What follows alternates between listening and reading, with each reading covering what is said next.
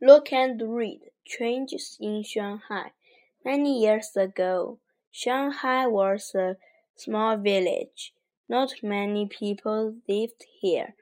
Many of them were fishermen and farmers. Later, people from another place come to Shanghai and it became a town. Today, Shanghai is a big city.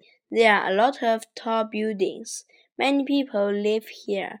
Some of them are from another country.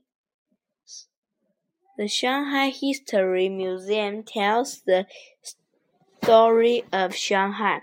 In the museum, you can see old house, old boats, and many another old things.